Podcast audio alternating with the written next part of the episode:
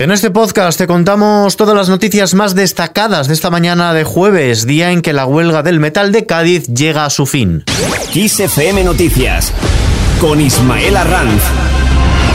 UGT Comisiones Obreras han suspendido la huelga iniciada el pasado 16 de noviembre después de que los delegados de las empresas del sector hayan apoyado el preacuerdo alcanzado con la patronal y se hayan organizado asambleas de trabajadores para informar de los detalles de este documento. Los operarios han comenzado a regresar a sus puestos de trabajo con cierta normalidad, aunque durante la mañana en varias factorías sí que ha habido concentraciones de trabajadores y mucha presencia policial.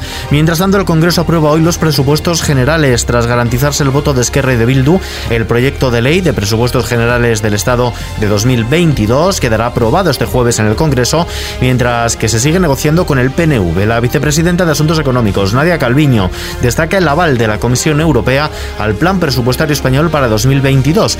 Donde no se han aprobado las cuentas para el año que viene es en Andalucía. Las cuentas del Ejecutivo de Juanma Moreno no han superado el debate de totalidad tras haberse aprobado las respectivas enmiendas presentadas por los grupos de la oposición. Tras este rechazo, la posibilidad de elecciones anticipadas vuelve a estar sobre la mesa.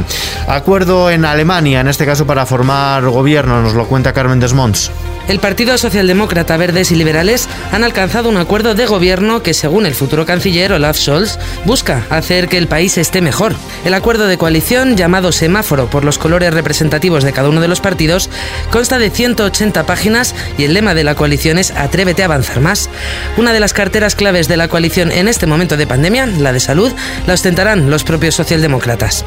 Aquí en casa la incidencia de COVID roza los 150. El último informe de sanidad muestra cómo la incidencia sigue aumentando, situándose en los 148,84 casos por cada 100.000 habitantes. Aragón entra hoy en el grupo de autonomías que exigen el pasaporte COVID para acceder al ocio nocturno, entre otros servicios. Es algo que ya sucede en Cataluña, Baleares y Galicia, que el País Vasco pelea en el Tribunal Supremo y que barajan solicitar otras comunidades como Andalucía, Castilla y León y la Comunidad Valenciana. En este contexto, la Agencia Europea del Medicamento celebró hoy una reunión extraordinaria en la que debatirá la aprobación de la vacuna de Pfizer contra el coronavirus para aplicársela a los niños de 5 a 11 años. Esta posible decisión se enmarca en un momento en el que la incidencia de la pandemia se está incrementando en toda Europa, siendo además esta franja de edad uno de los grupos más afectados por este aumento de la incidencia.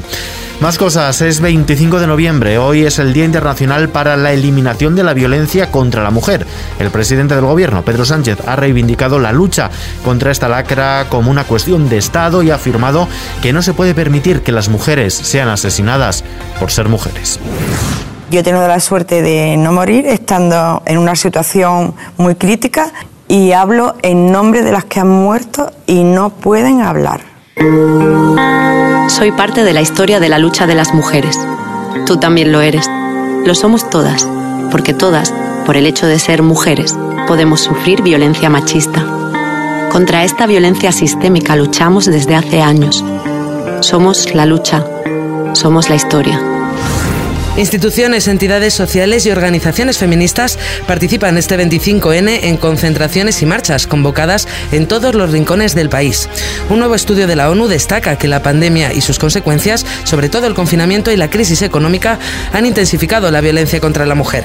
Cerca de la mitad de las mujeres dicen haber sufrido o sido testigos de alguna forma de violencia desde que comenzó la pandemia. Además, un informe publicado por Women's Aid destaca que el 45% de las víctimas de violencia machista ha experimentado algún tipo de abuso digital durante su relación, mientras que el 48% fue objeto de acoso o abuso después de terminar la relación. El precio de la luz sube este jueves un 1,2%. Se coloca en los 228,42 euros el megavatio hora. Con esta subida casi se quintuplica el valor que se marcó durante el cuarto jueves de noviembre del año anterior. Y continúa el paisaje blanco en los puntos altos del país, nuevas nevadas en la cordillera Cantábrica, Pirineos y sistemas central e ibérico. Además, hoy nos esperan lluvias en el norte de Galicia, área cantábrica y localmente persistentes en el entorno del País Vasco. De forma más débil afectarán al resto del país. Con la previsión del tiempo lo dejamos por ahora. Información actualizada en los boletines de XFM.